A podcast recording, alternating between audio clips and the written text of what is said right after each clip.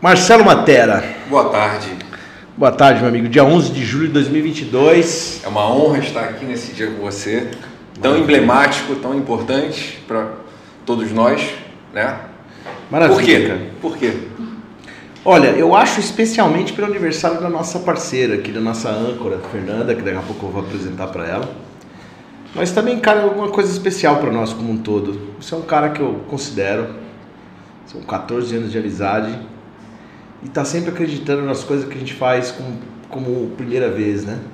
E muito mais importante nesses 14 anos, que a, a amizade superou os negócios. Superou os negócios. Eu Isso- acho que a gente, que não, a vale. gente não contou que os negócios apareceram posteriormente muitos anos de amizade. Exatamente. Fico bastante emocionado de ter você aqui, cara. É uma honra. Muito bom. Toda minha. Seguinte, Marcelo, eu vou. Como é o primeiro podcast que a gente está fazendo, na verdade, por que, que eu resolvi tomar uma decisão de entrar é, e divulgar um pouquinho do nosso trabalho, dos bastidores do nosso trabalho, como que faz, tá? Primeiro o seguinte, foi uma reflexão feita durante a pandemia, tá? Foram dois anos de pouquíssimos encontros profissionais assim, quase nada de encontro profissional a gente teve. Obviamente por causa dos zelos que tem que ter, né, com relação à pandemia. Mas assim, com o tempo fui começando a refletir eh, a partir de um dia quando eu contratei três pessoas aqui para trabalhar. São três garotos, todos de 19, 18, entre 18 e 19 anos. Dois para a equipe técnica, um para a equipe de projetos. E quando esse- essa rapaziada veio trabalhar aqui, eu, eu, eu comecei a olhar que no escritório, boa parte das pessoas estavam trabalhando em casa, outras partes assim, nas obras como um todo. E, e eu comecei a analisar o seguinte, como que a gente vai inspirar essa galera, né? Como que essa galera consegue é, olhar para alguém e, e tentar tirar alguma referência profissional? Porque, por exemplo, hoje com agora dia 19 de setembro eu faço 27 anos de carreira nessa mesma área que a gente está, né? Podemos contar longas histórias aí do, do mercado de automação e de áudio vídeo, como foi impulsionado no Brasil. Acho que essa é a ideia do podcast, ideia de trazer essas pessoas que são os nossos amigos, são pessoas que estão relacionadas à nossa área, entendeu? E, e aí o porquê do podcast, porquê desse bate-papo gravado, né? Justamente porque a gente tem um, um- uma vontade de mostrar que, que essa galera que está começando pode se inspirar, né? Não que necessariamente nós sejamos exemplos de inspiração, mas os exemplos de inspirações não precisam necessariamente ser só positivos, né? Pode ser Sim. negativos também. É, e, e acho que a gente vai falar isso mais à frente, mas eu acho que hoje, olhando para essa nova geração que vem, elas têm muito poucas referências, né? As referências, eu vejo hoje e enfrento isso muito em obras, enfim, é, não só em obras, mas eu vejo isso como, como geral, né? Muita gente se formando e, cara, ah, vou fazer aquilo para aquilo que eu sou pago e pronto e acabou, né? É, e, e eu falo também que eu acho que assim, eu quero entrar para a área do conhecimento, né, uma coisa que a gente vem trocando aí há muito tempo também, a área do ensino, exatamente para passar um legado que eu tenho, porque a gente vive numa, um- numa humanidade onde é, é- é evolutiva, né? E eu vejo que as pessoas têm cada vez menos é, esse desejo de evoluir, né? E Exato. muita estagnação. Então eu quero que os próximos sejam melhores e a próxima geração melhor, para a gente poder melhorar como um todo, né? E eu acho que é muito em relação a isso, as referências. Que tipo de referências que a gente tem? Não, e é óbvio, o intuito direto mesmo, né? É, é- você falou tudo, educação, né? Então eu mesmo me inspirei em vários profissionais que estão até hoje no mercado. Quero até um dia que eles estejam aqui, né? Esses profissionais, esses caras que foram inspiradores para mim quando eu era ainda um garoto de 19, 18, 19 anos trabalhando na área. E não só a inspiração da forma de trabalhar, mas o que estudar, etc. Então isso veio surgindo na pandemia, também com aquele desejo de convidar os, as pessoas que a gente gosta é, mesmo, né? Porque é incrível, a gente nunca trabalhou junto na mesma empresa. Exato. A gente nunca trabalhou em prol de um negócio específico por muitos anos, mas criou um laço de, de, de, de parceria e de amizade que gosta de estar junto. Então o Ekelume, que está aqui em cima, né, antes a gente colocou aqui do lado, É, é, muito simples, né? Esse, na verdade, foi uma marca que eu criei há sete anos atrás. Ela era para ser uma marca referência ou uma marca das luminárias que eu desejava fazer, né? Que, que eu queria fazer. Mas isso aí foi postergado e depois eu trouxe para poder virar uma forma de comunicação, tá? Obviamente com a ajuda e o apoio da, da, da nossa equipe de marketing, da equipe de roteirista e tudo mais. Mas o que, que é legal disso? É, é, o Equilume vem de, de equaliza, é óbvio, né? E lume de iluminação, de lumens, né? E, de ideias né, que você faz é, acontecer, ideias que você faz acender dentro do seu mercado. Então, às vezes as pessoas se inspiram por uma frase que você diz, né? Por um comportamento que você tem, não necessariamente só pelo teu sucesso. Eu até acho que a maioria das pessoas sempre conta histórias de sucesso, né? Não Sim. tem um livro que você encontra que é um livro que vai falar de sucesso. E eu vou te falar que eu tenho muita coisa de fracasso. Exato. E esses fracassos que me ajudaram a crescer como pessoa, como profissional, como ser humano, como tudo. E é isso que a gente vai trazer para cá, vai trazer para o podcast, que esse é o primeiro, dia 11 de julho de 2022. É, muitas vezes vai ser mediado por mim, vai ser mediado por você e também pela Fernanda, que eu vou acabar apresentando aqui agora. Vocês podem ver a Fernandinha aqui agora. E a ideia é que esse podcast ele, ele tenha uma duração aí de 1 hora e 15, 1 hora e 45.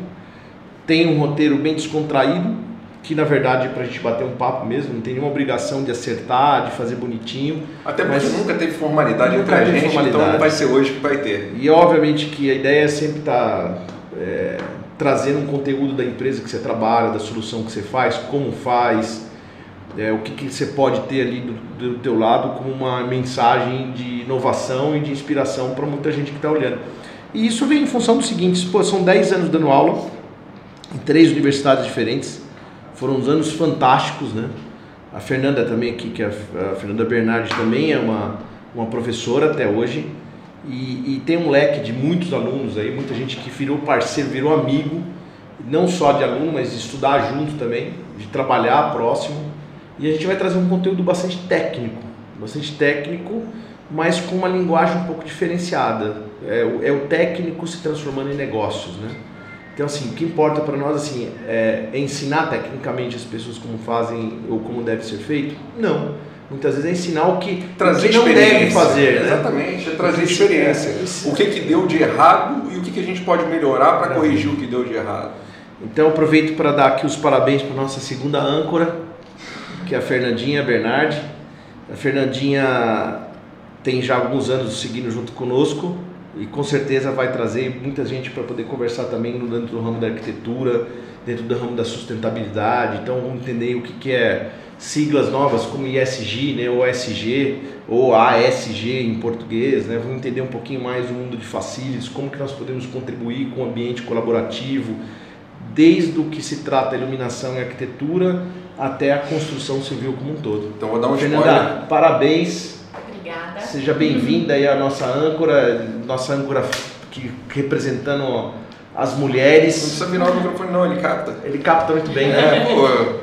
Tá bom. É, é, é, um estúdio bem montado. Aliás, né? teve que agradecer aqui que o Marcelo é o nosso primeiro patrocinador, né? Ah, uma coisa importante. Não só patrocinador, como é. a gente tem o estúdio podcast no Rio, nós temos é. também aqui em São Paulo, temos também no, no Rio. Rio. Então, essas entrevistas, elas, esses, essas gravações, elas também podem ser feitas com convidados no Rio. E uma coisa muito importante é o seguinte, aqui não tem intuito nenhum de monetizar nada, não tem intuito de, de fazer dinheiro disso aqui. Então a gente quer realmente trazer pessoas que são fornecedores da Equaliza, pessoas que não são fornecedores da Equaliza, pessoas que são fornecedores da M2 ou que são é, é, é, clientes da M2, da, da Descomplica. A gente quer trazer todas as pessoas necessárias, seja ele uma fonte de negócio ou não, porque sobretudo é, o exemplo, e assim, acho que até um pouco do exemplo do que porque convidar você, porque são 14 anos de pura amizade. E que essa pura amizade se torna viagens. viagens, etc. Então, Fernandinha, seja bem-vinda. Obrigada, obrigada. Você vai ser gente. ótimo, você vai ter você aqui como, como âncora, né? E como uma pessoa que vai também carregar aí o roteiro da, da experiência como professora, acho que você tem toda esse, essa qualidade. Sim. Parabéns aí pro seu aniversário, principalmente, né? Obrigada. Não tinha data melhor para estrear. Achei muito, muito especial fazer o justo hoje. E, enfim, Marcelo, é, que bom né, fazer o primeiro aí com você. A gente já Eu também agradeço. tá aí fazendo um caminho juntos de trabalho e, enfim, acho que vai ser uma troca de experiências bem interessante. Com certeza. Nosso objetivo aqui, em primeiro lugar, é trazer um pouco do nosso conhecimento e, em segundo lugar, entreter quem estiver assistindo aí. Exatamente, exatamente. Se for mais cômico, melhor ainda, né? É, isso aí. Pra ser mais cômico, faltou a cerveja. Faltou a bebida, mas a bebida vai vir na próxima, quando a gente for um dia da semana quando a gente vai de ressaca. Tem também a Rafaela, que é a nossa profissional de marketing, a mulher do marketing digital, que também deu, deu aí a, a capacidade para nós e a inspiração para a gente fazer alguma coisa diferente no mundo digital.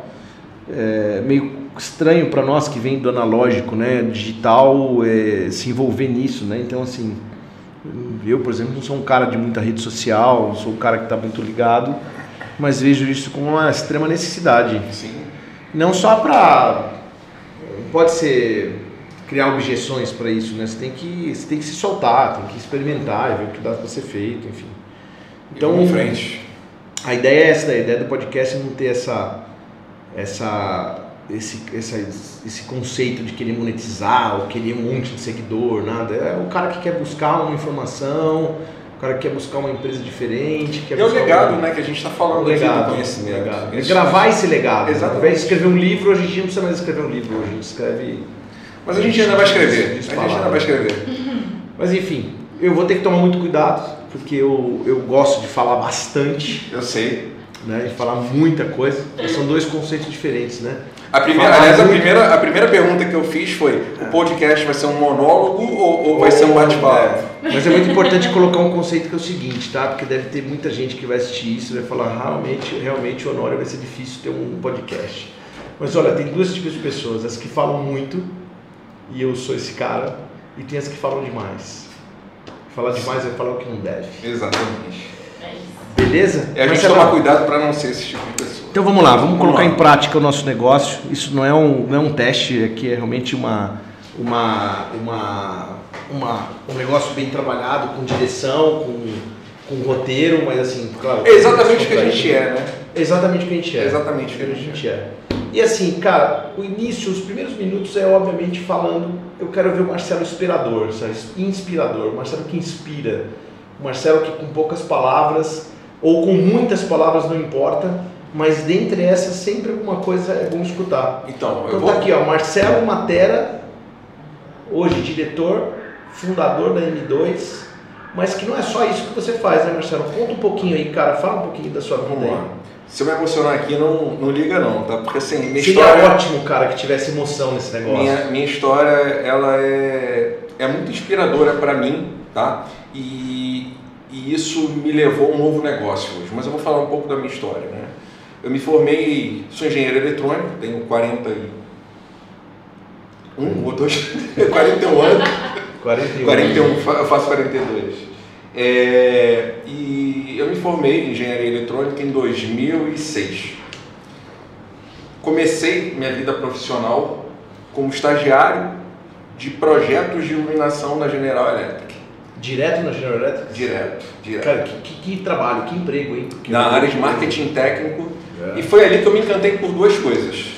Por projeto né? e por iluminação. Mas eu quero voltar um pouco atrás do que você falou da inspiração, que eu acho que é, é o que falta hoje um pouco na nossa juventude. Você é engenheiro eletricista.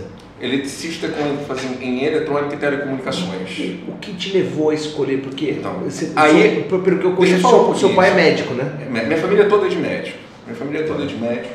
Né? Eu, eu desvirtuei no futebol, eu sou o único vascaíno da família. Desvirtuei na profissão. Na verdade, meu tio né, é engenheiro mecânico, Tá. mas tinha muito pouco contato com ele. Não foi até por causa dele que eu resolvi seguir na engenharia. Eu, quando era criança, eu não sei porquê, eu me encantei por desmontar as coisas de casa. Eu pegava tudo, desmontava. Eu não sabia o que era engenharia. Eu tinha 8, 9 anos, eu falava que eu queria ser engenheiro. Às vezes tinha obra lá em casa, eu pegava cimento, eu nunca me esqueço disso. Eu peguei cimento, passei cimento na janela toda de alu- alumínio, porque eu achava que eu era o pedreiro da obra. Então, assim, eu sempre tive essa veia de, de engenheiro, né? né? E, e eu sempre, todo mundo perguntava: o que, que você vai ser? Engenheiro. Engenheiro o quê? Não sei. Isso cara. desde que idade, Marcelo? desde os 8, 9 anos. 8, 9 anos. É. Já é um indicativo, né? Sim. E é engraçado que uma, uma outra coisa que eu sempre falei também, que eu queria ser professor. Eu queria ensinar. É um desejo, um desejo que eu sempre tive. Né? E eu sempre tive é, um pouco de espírito de, de liderança. É, participei de alguns movimentos dentro de igreja, com liderança, mas além disso, o diretório acadêmico de faculdade, sempre, eu lembro no Cefet a gente tinha vários problemas, não podia entrar de bermuda na faculdade. E aí foi uma das bandeiras que a gente brigou a beça, eu fui reprovado em matéria lá dentro porque eu passei um período Qual que é essa escola? Cefet. É, é, já é a, é a escola técnica? Não, superior. Já superior. superior. E, e desculpa, eu que realmente não é sei o nome das universidades lá do Rio, poderia ter estudado um pouco mais, mas não é o caso Sem aqui, problema. porque é só um bate-papo, não é uma entrevista. Mas é, eu perdi algumas matérias. Mas foi subversivo isso, né, cara? Porque andar de bermuda na. Pô, como pode, né? Podia... É, cara, Que- a gente como brigou, assim, cara? brigou por isso, conseguimos. Ainda mais é, um, um- no Maracanã, que é um local quente, a beça. Faz É, sentido, tinha- faz sentido, agora eu entendi. Faz sentido, é no Rio de Janeiro, né? Rio de Janeiro. É, não tinha ar-condicionado, não tinha nada. E, e brigamos também porque o que acontece? O Cefet só tinha engenharia na época que eu fazia. E você não podia fazer, por exemplo, cálculo da engenharia eletrônica na engenharia mecânica, por exemplo. Aí o que acontecia? Se você reprovava essa matéria, você perdia N outras que chocavam o, o, o horário, ou quem estagiava ou trabalhava, porque tinha muita gente que era ex-aluno técnico do Cefet e que trabalhava já. Se formou em técnico, você vai trabalhar e fazer a faculdade. E aí a gente teve uma briga muito grande lá dentro, onde a gente conseguiu também quebrar isso. Então, assim, é, minha vida foi um pouco pautada por brigar e no bom sentido, né? Mas sempre com a liderança. Por lutar, né? Por lutar, exatamente. E, e vocês vão ver dentro da minha história que sempre foi, até hoje... Eu tô, eu tô curioso com uma coisa, vamos voltar um pouquinho antes, cara. Um pouquinho. Você então, oito anos, começava de, de, de desmontar equipamento eletrônico, já gostar da obra, enfim, mas você tem uma, teve uma influência muito forte por médicos, por doutores Sim. ali, né? Eu cheguei, área de saúde, então assim, em nenhum momento você não fez nenhum colégio técnico, certo? Não, Foi direto do colégio para a universidade. O Sim. colégio que a gente hoje, na minha época, falava colégio normal, né? exatamente. E nunca tive dúvida em relação a E, isso. e, e como foi os pais, né? Os pais desejavam ter uma coisa. Não, assim, meu Liberdade pai total. nunca, nunca me forçou, queria e tal. Eu tive um tio meu que ajudou muito na minha criação, pais separados, é, e, e que ele falava, não, faz medicina, você vai herdar meus, meus pacientes, faz medicina. E aí, teve uma vez que eu cambaleei assim, aí eu falei, tá bom. Fui assistir uma cirurgia com meu pai. Quando ele começou a cortar o cotovelo, foi uma cirurgia de cotovelo, quando ele começou a cortar, eu falei, eu tenho certeza que não é isso que eu quero, eu quero fazer engenharia. Saí, e daí eu falei, é, é isso, é isso, é isso. E aí eu, eu me formei, né? Eu só tive um momento onde é, eu cambaleei também na questão da engenharia, que eu acho que é onde todo mundo dentro da faculdade de engenharia, que é quando você passa do quarto para o quinto período, você sai do ciclo básico, você vai pro, e aí a pancada vem, para não falar outra coisa, e aí... Pode falar, viu, cara? Que não tem censura, bom. não. A, a nossa diretora ali pode censurar depois disso, mas. Mas- Eu, eu gostaria que não. veio uma frustração muito grande, porque eu, eu começava a, a me ver ali aprendendo mesmo da engenharia, já estava entrando no terceiro ano de faculdade, e muita gente no Cefet, engen- na engenharia, era técnico. Então muita gente trabalhava. E você não trabalhar, e você ali só estudando... Era uma estudando- faculdade integral, Marcelo? Não, era à tarde. À tarde. À tarde. E, e aí eu falei, e aí eu estava muito envolvido com questão de música, né? E foi o único momento que eu falei, eu quero largar a faculdade e fazer música. Caramba. Que isso era quanto tempo já de faculdade? Estava no terceiro ano. Uau! Não, mas o terceiro ano acho que é a crise É. universal da engenharia, né?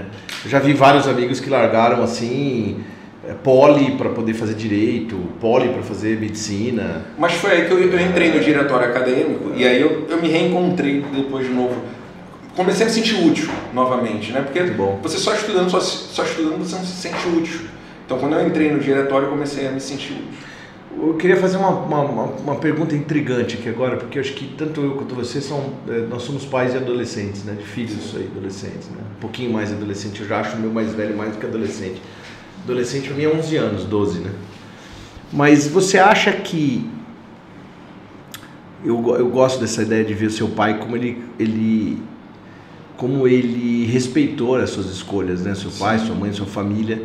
Porque às vezes a gente como pai quer projetar um pouco do que a gente faz para os filhos, né? Eu fui totalmente inspirado pelo meu pai, pelos meus irmãos, por um irmão específico que é da mesma área, mas é como que a gente deve se comportar, cara, para influenciar, assim, se você quer que. Porque, pô, queira ou não queira, seu tio tinha toda a razão, né? Você poderia estar com a, com a carreira meio, meio caminho andado Sim. se você herdasse os clientes deles ali, né?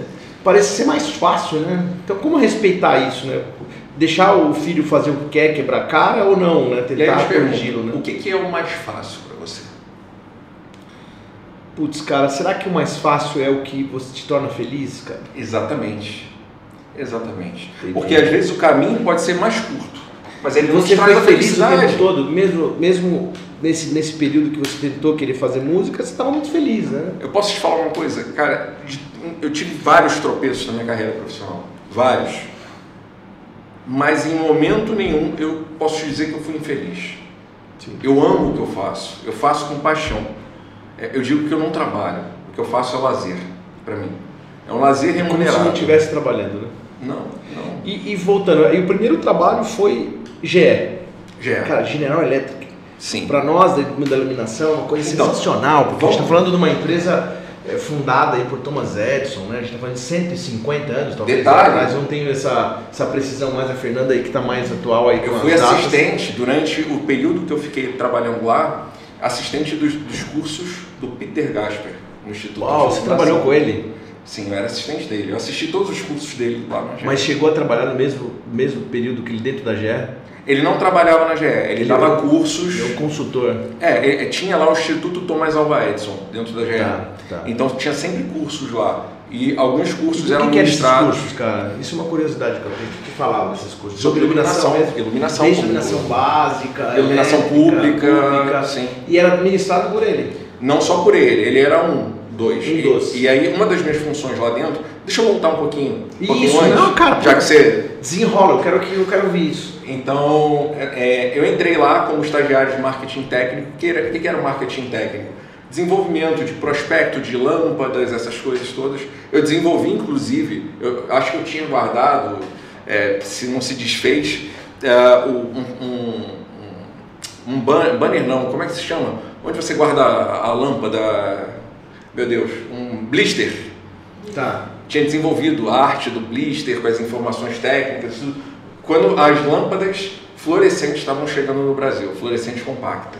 Pô, você está falando de que ano, você lembra? 2006. Dois, não, 2004. 2004. 2004. A CFLs, né? Exatamente. Caraca, 2004. E aí, tinha uma área dentro do marketing técnico que era a área de projetos. Hum. E que o estagiário de projeto saiu. E o diretor lá do setor de projetos chegou, Marcelo, você não quer ser meu estagiário, não? Só que tinha que mexer muito com CAD. Eu não era muito, eu era muito inseguro. Eu falei, cara, eu não, não tenho desenvoltura com CAD, cara, passa para outro.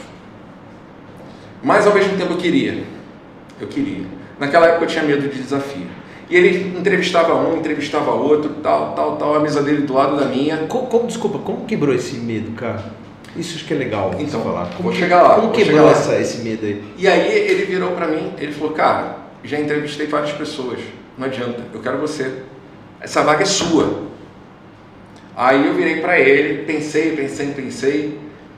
Aí eu falei, vamos fazer o seguinte, vamos fazer um teste de uma semana. Se eu não der certo, eu volto aqui para o setor de marketing técnico. Você conversa com o Flávio, que é o meu coordenador. Se ele topar, a gente faz isso.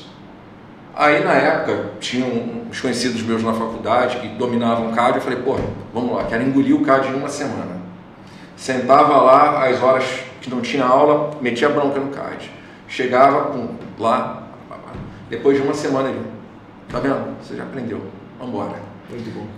E aí eu, cara, desenvolvi ali projeto para estádios, nunca me esqueço, como eu tenho família no Espírito Santo, desenvolvi o projeto de iluminação na época para o aeroporto do Espírito Santo, só ficou Uau. pronto agora. Bom, Né? Com certeza não foi com esse projeto, porque muita coisa mudou de lá para cá. tá. Mas Isso junto com uma, como assistente lá do Peter, né? é e, a- e além Chegou disso, a trabalhar em algum projeto do Neymar? Porque, por exemplo, o Peter é Não. um queridinho dele, né? não, na verdade eu não trabalhava em projetos do Peter, né? É, aí tinha Você instituto. trabalhava dentro da GE, É, minha função ali ele dentro era um cara que era um consultor. Exatamente. Minha função Tá. ali dentro era auxiliar nos treinamentos do Instituto de Iluminação. Tá. Então, assim, não só dele, mas de outras pessoas que davam treinamento ali. Mas é, quem chamava sempre a atenção era o Peter pela genialidade dele. Depois de GE, qual a outra experiência, cara? Aí eu saí da GE, Maravilha. né? E, e aí bateu a primeira frustração. Ter- terminando a faculdade, Tá. caramba, acabaram com o setor e eu adorando o projeto, quero trabalhar com projeto, projeto, projeto, projeto. É, me formei. E aí Ah, vem, isso- vem isso foi- parênteses. Isso foi antes de trabalhar, né? na- antes de se formar na Isso, antes de formar. E assim, a a minha formatura foi, quando para muita gente deveria ser um, um momento de felicidade, para mim foi um misto de felicidade e tristeza. Porque, como eu falei, meus pais separados, eu morava com a minha mãe e com a minha avó. E ela nunca escondeu, e eu nunca escondi de ninguém, eu era o queridinho da minha avó, fazia tudo Ótimo. por mim. E minha avó adoeceu dois meses antes da minha formatura. E a única coisa que ela falava, todo mundo ia visitar ela, ela, eu vou ficar boa para ir na formatura do Marcelo? Tá. Eu vou ficar boa. E, e aí entra a questão mais uma vez da, da coragem, né? Que eu, eu falei que me faltava. Ela Tá. estava no CTI e eu não consegui visitá-la uma vez porque eu não tinha coragem de entrar. E ela Entendi. faleceu sem eu visitar. Ela faleceu uma semana E antes de eu me da, da formar. formatura, Uma semana antes, exatamente de eu me formar, e o hospital onde ela faleceu era em frente à casa onde foi a minha formatura. caramba, que história, cara. Então, assim, é, Isso, tava- isso quebrou o paradigma de perder o medo de trabalhar, o medo de continuar? Não, Ou é. piorou a situação? Piorou porque eu fiquei com um sentimento de culpa muito isso, grande. Isso é legal, isso é legal falar, até tá para dar uma quebrada aí na sua na, na emoção, porque foi foi emocionante isso aí, Sim. cara, muito bom. Tem muita gente que que tá jovem ainda, que tem os seus pais, que tem os seus entes queridos, etc. E que não, não mede o tamanho da consequência que é a perda na vida profissional. Então, assim, você precisa treinar muito a vida profissional desde pequeno com a disciplina para que quando você enfrentar esses contratempos aí que vai ser natural, né? Sim. e que, que é natural, mas que choca, para que você não possa deixar a tua vida profissional ir por água abaixo. É natural que isso aconteça, que você tem entes queridos que vai embora, né? Sim. E é, e é difícil, então eu, eu costumo dizer para quem ainda tem ainda seus entes queridos muito próximos, que fala, olha, é, engenheiro bom, técnico bom, arquiteto bom, profissional de qualquer natureza, ótimos profissionais, brilhantes, pessoas sensacionais, né? Sabe que tem aquela pujança de trabalho, que ou aquela ambição de crescimento, tudo isso aí é ótimo quando você não tem problema pessoal. Quando você tiver problema pessoal, aí sim você vai ver o tamanho que você é, É. entendeu? Se, se, se você realmente ah, construiu essa carreira com a disciplina necessária para aguentar isso. Eu acho que esse é um ponto foco também. esse é um né? ponto importante que acho que talvez muita gente que deve estar passando por isso daí em algum momento seja seja seja é, a diretora falou comigo ali, perdeu a, a- a sensação, tá vendo? Mas a gente vai aprendendo, né? A ser É. dirigido por alguém. Mas ah, é, seja, seja com pai, com mãe, com filho, qualquer pessoa que hoje está olhando e falar, puxa, eu vou sentir pena é, tá, tá- tá me atrapalhando esses problemas pessoais na vida, na vida profissional, isso vai atrapalhar, pode atrapalhar, mas o que vai segurar isso, não vai deixar atrapalhar, é a disciplina no dia a dia. Não só isso, É. Ricardo, eu acho que só pra gente. Eu vou complementar o que você está falando, Claro. pra gente não perder lá o, o foco e fio da meada. Não, tá ótimo, cara. Mas eu eu- acho que assim, a história tá fantástica, esse esse é o ponto máximo, é o highlight É só ainda. você deixar eu falar É mesmo. o highlight, é o highlight. Mas, não, tô brincando. Mas é, o que eu acho é o seguinte, e hoje é, eu vejo, eu tenho, tenho estudado muito, né, para uma nova linha que eu quero seguir, que eu vou falar mais ao final, mas eu acho que assim, problema todo mundo passa. E eu acho que é você, em primeiro lugar, saber separar o profissional do pessoal. Em segundo lugar, se você vê que o pessoal está comprometendo o seu profissional, para. Para. Você entende do que eu estou falando porque você também passou por momentos. Eu não consigo ver essa separação, cara. Eu acho que a vida da gente ela é congruente o tempo todo. Não, né? sim, mas existem momentos que você precisa dar aquele freio, como. É, eu sei que o foco é falar de. Mas mim. após a, não, claro, após a sua, após a sua é, formatura que você passou por isto, você encarou mais alguma outra empresa, com outro trabalho? Sim. Aí eu comecei uma pós, porque eu estava desiludido, não conseguia trabalho. Uma pós em quê, Marcelo? Gerenciamento de projetos. Gerenciamento de projetos. Logo de cara, assim, logo depois de formado. Logo de cara eu me arrependo amargamente. Por quê? Porque na verdade eu acho que a pós ela tem que ser feita naquilo que você está trabalhando, onde você consegue ter uma aplicação. Então, a mesma coisa que aconteceu lá no início da faculdade, eu via todo mundo ali trabalhando, falando de aplicações das metodologias estudadas ali, e eu boiava. Né? O que, que eu posso aplicar? No trabalho, não faço nada daqui. E aí concluí aos trancos e barrancos, né? E, e aí, assim que eu concluí, eu comecei a trabalhar, tive uma oportunidade numa empresa de projetos, de, é, na época era um projeto de áudio vídeo, Como que é o nome dessa empresa? Noise, A Noise. isso. Ótimo. Você foi um dos pioneiros dessa empresa aí, né? Você Sim. começou logo cedo, né? Isso. Eu lembro disso. Eu lembro que a gente se conheceu, você trabalhava nessa empresa. exatamente. E aí, E aí, o é, que, que você atuava lá? Como você, o que você fazia? lá? comecei também como trainee lá na área de projetos, Desenhando. sempre projetos, né? Já sabia projetar ou só sabia desenhar? Só ou sabia as duas desenhar. coisas? Ou sabia fazer as duas coisas? Só sabia desenhar. E aí, ma- mais um desafio. Aprender. Aqui mudou completamente, né? Porque eu, Sim, eu entendo chave. que sai de uma GE, né? Uma empresa multinacional de nome de mais centenária e conhecida, onde você estava com uma bagagem de engenharia lá dentro, cai numa empresa eh, nacional, que até então era uma empresa pequena, Pequena, mas assim, sim. com, com bastante significância na época conhecia. E, e, e, assim, aparentemente você mudou de área, né? Porque Não, eu continuei É, fazendo projetos, só saí da iluminação. E fui, entrar na parte Na de- verdade, de- e de audiovisual. Audiovisual, né? audiovisual. Quando, quando eu entrei, o foco da Noise era o audiovisual. E aí a gente começou a desenvolver na época a parte da automação. Já e principalmente automação de luz, que era uma coisa que na época era uma, do, uma que ano que era isso aqui? novidade. 2010 por aí? Não, 2007. 2007. 2007. Eu sou péssimo de data. Eu acho que quando a gente se conheceu foi em 2007, Foi 2008. 2007. Foi num curso Quando foi a de- nossa primeira viagem? Ah, isso acho que foi 2010. 2011. 11. 2010 ou 2011. 11, 11. Mas em 2007 eu lembro que eu trabalhava, se não me engano, eu trabalhava na Crestron. E aí você Foi começou a fazer os contato. primeiros Isso. contatos. Foi um- uma residência Era grande, lá no Brasil, que, que era ali no Itaim. É, Isso. ficava ali uma travessa Joaquim Floriano, não me lembro mais a rua, mas era com uma É, galera muito boa. Exatamente. Tinham 50s ali que a gente Tinha geralmente que são amigos 50s. nossos até hoje, aí Felipe Ah. Ribeiro, Felipe Braga, tinha o seu Nelson aí, tinha uma galera muito. que foi um dos caras que impulsionaram o mercado aí, cara. que Sim. Tiveram uma significância muito grande. Tem aí, dali, dessa empresa trabalhou, acho que Henrique, hoje é da WGN, trabalhou muita gente que, que, que hoje tocou em um legado da galera, né? Muito bom. A gente se É. conheceu lá. É, exatamente. Mas aí, nesse momento, a automação entrou com foco em iluminação e não a automação do áudio e vídeo? Não, na verdade, a automa- começou com a automação do áudio e vídeo e nisso apareceu um projeto muito grande na, ali no Jardim Botânico, no Rio de Janeiro, e que foi um projeto, inclusive, que foi até, na época, foi para os Estados Unidos ser discutido na própria creche. Tá. Tamanho o, o, o- E, e quando você entrou para fazer a, a, a parte de automação de áudio e vídeo, você tinha vários desafios lá dentro, né? Porque Tinha. eu também vim de projeto, quer dizer, vim não, né? Mas eu trabalhei um período com projeto, trabalhei numa empresa legal que veio, quer dizer, a gente pode falar dela depois, mas a experiência que eu tinha é o seguinte, o projeto, eh, me corrige, né? Você sempre quando você está trabalhando no projeto, você faz um briefing ali, super nota 10 com Vamos pedir para a nossa diretora aqui fazer uma postagem aqui no Instagram. Claro.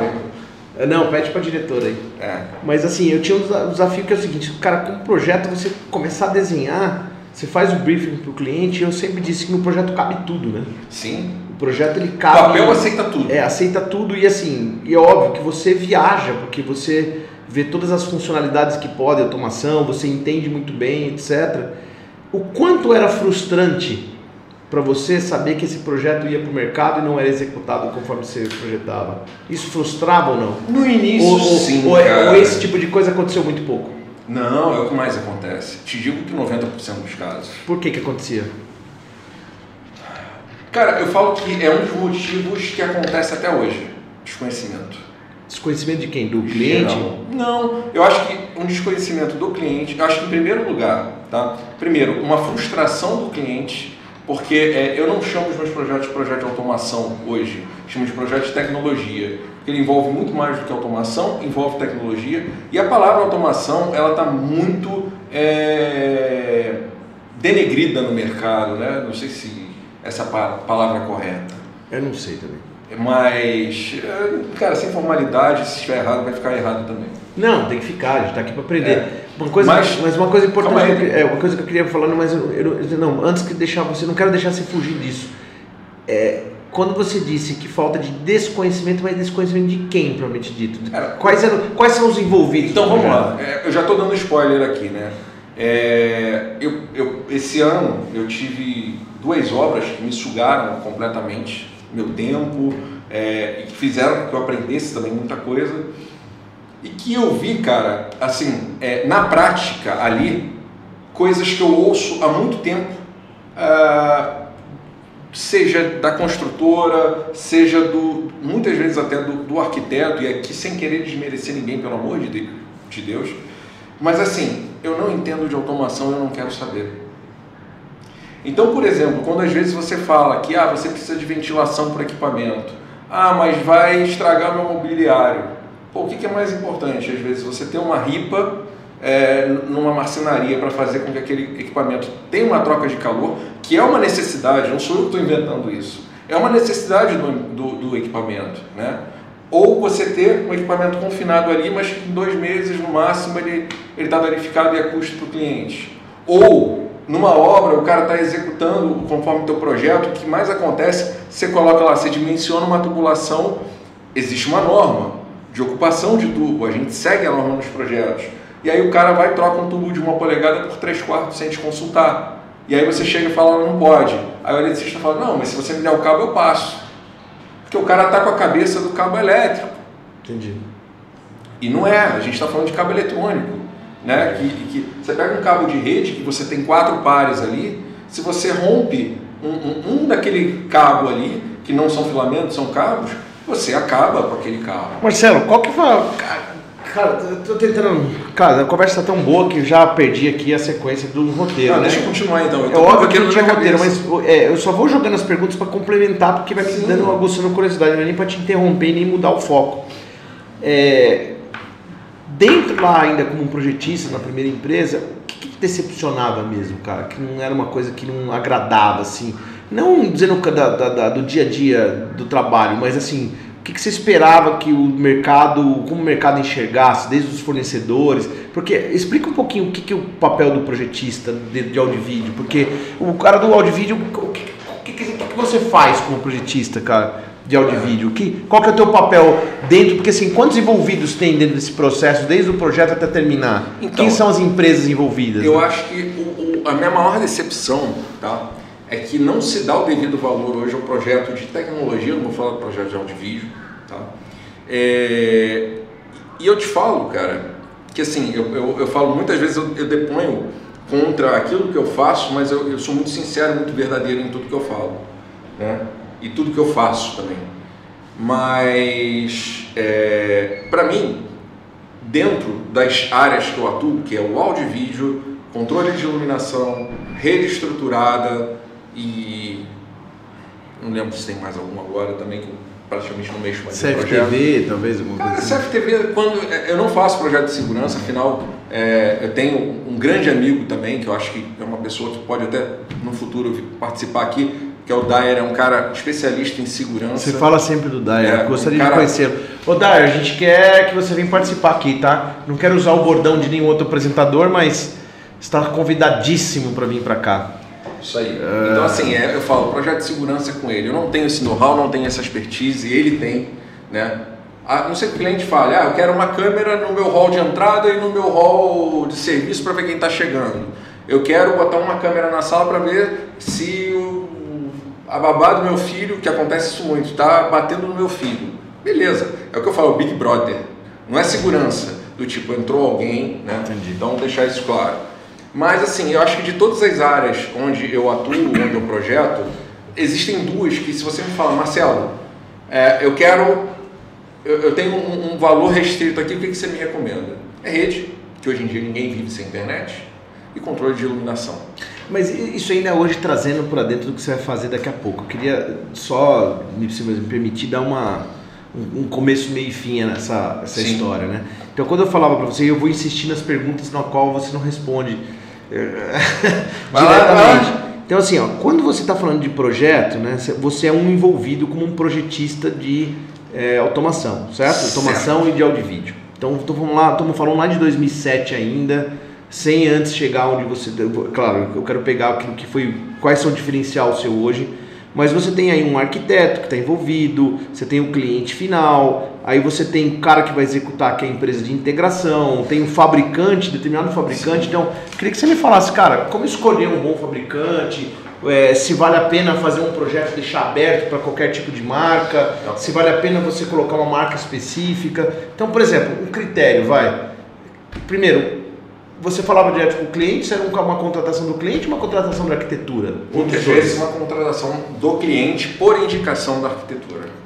Então, assim, a arquitetura é o grande influenciador. Então, Sim, quantos por cento via através de arquiteto e de cliente final direto que Cara, te ligava? E... 90% entre arquiteto, arquiteto, e gerenciador. Tá. Né? Então pode ser que isso era um projeto complementar à arquitetura, certo? Certo. Beleza. Então aí você, você normalmente fazia a interlocução ou faz a interlocução com o cliente direto ou através do arquiteto? O briefing que você faz para entender, para alinhar as expectativas do cliente, então, como você faz? Já que você está falando de 2007, era sempre através do arquiteto. Tá, tá. tá. E foram coisas que eu fui aprendendo né, ao longo do tempo. Então é um player importante esse o arquiteto, né? Exatamente. Então é por isso que a gente está fazendo aqui, inclusive para falar para muitos arquitetos e trazer muito arquiteto para cá. Exatamente. É. E o meu curso de pós que é voltado para o arquiteto exatamente para mitigar tá. e tratar todas essas. Você vai falar um pouco da, da M2 do teu curso de pós que é, na conclusão é muito Você bacana. Aí, eu... Lógico, vai falar. Se eu, eu, vou de, eu vou deixar, vou deixar, vou deixar. Mas não é, não vou deixar assim, você, foi um bom patrocinador. Mas assim, eu, eu queria entender o seguinte, aí beleza, são esses três caras, é porque o intuito é realmente mostrar para aquele cara que está querendo ser projetista, pro, pro, pro, pro aluno que está no meio da faculdade e tal, puxa, eu quero, quero trabalhar com projetos, né? Então ele já sabe aqui que ele vai ser influenciado por um arquiteto, ou que ele pode que é um é parceiro dele, né? Buscar Sim. o seu escritório de arquitetura da tua região é uma parceria. Sim. Né? Tá. É, e na verdade, quando você tem. Aí é que tá, entra a questão. Quando você tem a questão do entendimento, você falou buscar um, um arquiteto da sua região. Quando você tem as pessoas que têm entendimento do que você faz, né, que é o mais importante, aí a, a barreira geográfica ela não é limite. Né? Porque, cara, eu posso fazer projeto para qualquer lugar do Brasil se o cara souber o que eu estou fazendo. Se a pessoa, quando eu falo cara, desculpe, arquitetos, é, profissional. O profissional, né? É, mas é essa barreira que eu falei lá no, no início, né? É, quando eu falo da inspiração, de tudo, e quando eu falo aqui também é, da dificuldade para todo mundo, porque tecnologia é uma coisa que muda a todo momento. Então as pessoas ficam, não, mas eu vou aprender uma coisa hoje que amanhã vai mudar. E o mais importante que eu falo. Falando em mudança, o que, que mudou? 2007, quando você iniciou com o projeto, para agora, para M2 aí, vai? Você diz mudança em relação a quê?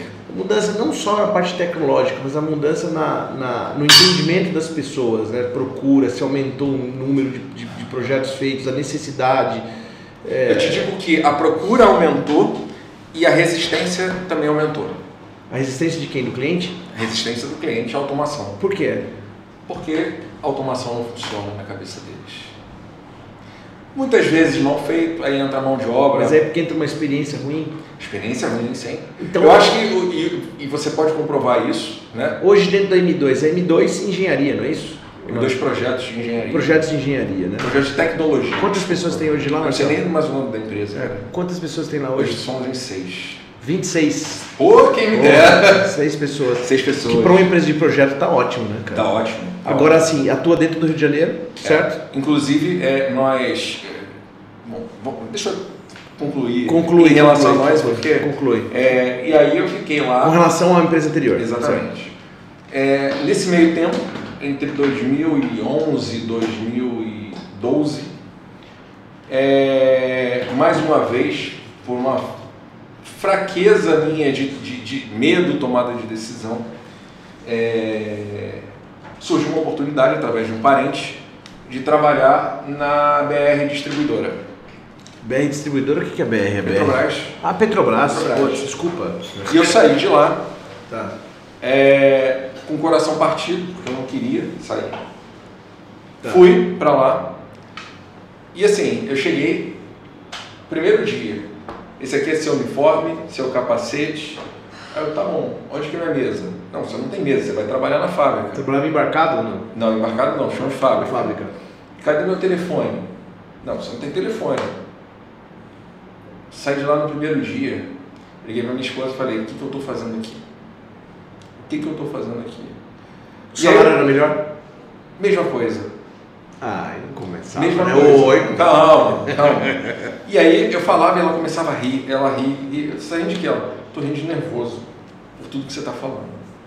Aí eu falei, vou dar mais uma chance. Fui no dia seguinte. Fui no dia seguinte, saí de lá, eu falei, eu tenho certeza que é isso que eu não quero pra minha vida. Pedi demissão, minha carteira não tinha nem sido assinada ainda, Caramba. e aí pedi para voltar para nós. E voltei. Pra empresa de projetos. Exatamente. Você é a segunda empresa que você começou. Só que eu voltei Já com uma... abaixo do que eu era. Cara, você não voltou melhor? Não, não voltei melhor. Mas qual foi, qual foi o critério? Você quis sair agora, você quer voltar. Mas você fala abaixo em termos de função ou em termos de recebimento? Tudo.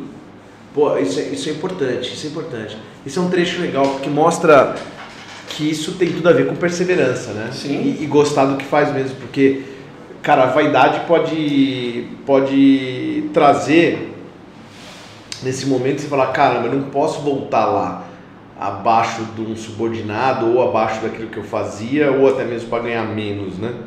Porque isso acaba acaba desmotivando. Então assim, se o cara tá acreditando naquilo que ele faz, o que gosta, então assim, vale a pena perseverar, né? Vale a pena insistir, Cara, né? Eu tenho dois momentos marcantes lá na, nessa, na empresa, no Noise, né, que eu, eu trabalhei, que foi a primeira empresa que eu trabalhei, que foi quando. O primeiro momento marcante foi quando um estagiário, estagiário meu, ele se formou e ele virou engenheiro depois da empresa. E aí, enfim, por decisão é, conjunta lá, resolveram desligar ele. E eu tive que dar notícia para ele. E ele falou: Poxa, Marcelo, é, eu gostei muito de trabalhar contigo. Você é uma pessoa que eu me espelho, quero me espelhar para o resto da vida. Ótimo. E eu virei para ele: Não faça isso. Ele: Mas por quê? Ô louco. Porque quando você reflete no espelho, você reflete as perfeições e as imperfeições. Mire as imperfeições para você melhorar e se espelhe nas perfeições. Muito bom, cara. Putz, olha, Então já isso, isso foi, Ou foi seja, marcante. resumindo, se eu entendi, inteligente é aquele cara que aprende com o erro dos outros. Exatamente. Muito bom, cara. E o Bom. segundo momento marcante foi quando Parabéns. também uma ex-estagiária minha se formou, virou engenheira lá também. E ela começou a fazer uma pós-graduação, acaba influenciada por mim, em gerenciamento de projetos, que é uma pessoa que eu admiro muito, Camila. É... Como que é o Camila? Camila, o nome dele lá, como que é? Onde que tá a Camila hoje? Camila hoje está na Globo, desde a época que. Ô, Camila, tá convidadíssima também, se quiser vir falar um pouco aí da sua trajetória, viu? E falar um pouco do que você faz aí na Globo. Seria. Ela recebeu Uma uma, proposta para trabalhar, na verdade, na época. Como que é o sobrenome dela? Camila? Zainotti. Camila Zainotti. Isso, Italiana também? não sei. É, Zainotti tem cara de italiano, né? Mas ela recebeu uma proposta para sair de lá e para trabalhar na Vivo. E ela virou para mim e falou: Marcelo, meu coração quer que eu fique aqui porque eu gosto muito de trabalhar aqui. Que legal. Mesmo sabendo que eu vou ganhar muito mais lá. Que legal. Mas eu acho que profissionalmente para mim vai ser importante. Cara, pós-noise. Vai, pós-noise. Aí eu saí, né? E, cara, eu tava muito saturado no mercado. É... Falar português, claro, de saco cheio. Meu objetivo até era tirar um, um, período sabático? E recebi o convite de uma pessoa nesse meio tempo para montar uma empresa de projetos, né? E aí eu fiquei naquela, converso com um, converso com outro e tal. acabei montando. Que não deu certo. Hum, Acho que não veio o caso aqui. A gente entrar Não, sim, sim, pormenores. sim, sim. Mas Seria, seria interessante, mas eu não quero provocar essas coisas aqui, até porque é muito mais corporativo. é, você sabe, você sabe da história, então. Seria ótimo de fato que essa conversa que a gente teve no bar algumas vezes viesse pra cá, né? Mas se ela não é inspiradora, ela não vale a pena. Exatamente. Porque eu acho que o grande lance, assim, co- conversas que não inspiram, que só desperta curiosidade, até porque aqui não tem nenhuma celebridade, não tem ninguém aqui que é famoso no mercado. O que a gente quer mesmo é tentar provocar, é, fazer discussões interessantes, do tipo, como que o mercado pode andar melhor, enfim. E é isso que eu quero saber de Sim. você aqui, né? De, dessa, de, de lá pra cá, meu, o que, te não, o que não fez você desistir? Porque você falou que meio, meio- que saiu de saco cheio, né? Tava cansado ali. O que que não fez você desistir, cara, e falar, puta, eu vou voltar pro Petrobras, eu vou voltar pra qualquer outra coisa? Cara, o desafio. Desafio de quê, cara? De melhorar o mercado? Também, mas o desafio de, cara, ter meu próprio negócio. Putz, boa, boa. Porque hoje a gente tá falando do Marcelo que não é mais um empregado, né? A gente tá falando do Marcelo empresário, Cara, duas ou três frentes de negócio Eu diferentes. vou, eu vou te falar o seguinte. Conta isso aí, cara. Quando, quando você começa a trabalhar para você mesmo, Sim. é muito difícil você dar o passo atrás. Você concorda? Cara, já aconteceu comigo, mas assim. É. Você hoje, Ricardo Honório, hoje, se você resolvesse fechar a Equaliza, você voltaria a ser funcionário de uma empresa? Marcelo, eu tô. Cara, eu acho que assim, eu não queria ficar respondendo nenhuma pergunta, porque na verdade você é o É uma, cara. é, é uma forma elegante Mas de... como é o primeiro, né? E é o primeiro e vai ter chance da gente fazer isso. Não, é um bate-papo. Cara, é bate-papo. eu, eu acho que hoje sim, voltaria perfeitamente. Eu acho que. É, eu acho que isso é perfil também. Na verdade, é, é, com o tempo, né? O meu mindset foi, foi sendo configurado para que eu trabalhasse como se fosse dono, independente se você está no contrato social ou não. Independente se você está à frente de um negócio ou não. Então, Mas aí é que tá. é óbvio que hoje o que dói um pouco mais tem uma responsabilidade um pouco maior, que é a responsabilidade e um prazer diferenciado. Que assim, cara, você tem outros desafios de formar pessoas, de trazer pessoas. Mas assim, eu digo, eu não viria com muito problema não. Mas é que tá, Eu, Ricardo. eu não viria, eu não vi, eu não vi, eu não, eu não, não teria isso como um fracasso não. Então eu te faço uma bem. pergunta para. Eu sei que você não quer responder pergunta, Ah, mas bem. é, é para engrandecer, pra engrandecer nosso bate-papo. Claro. Cara, você trata os seus funcionários como funcionários ou como. Porque eu estou falando isso porque é, é, hoje, isso que você falou, ah, para mim não importa estar no contrato social ou não, eu, eu, eu agiria como dono. Mas poucas empresas hoje permitem que isso aconteça. Acontece, aconteça. É, também. isso, isso você tem razão, dependendo do tamanho da empresa. Assim? Exatamente. Como a gente está à frente da Equaliza, que é uma empresa pequena, né?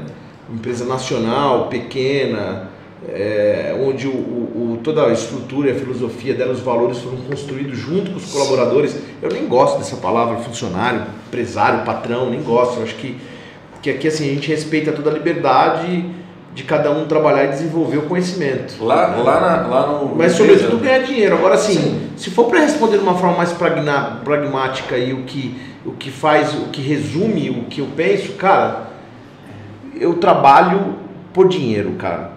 Estritamente por dinheiro. Eu não sou nem um pouco filantropia. Tá?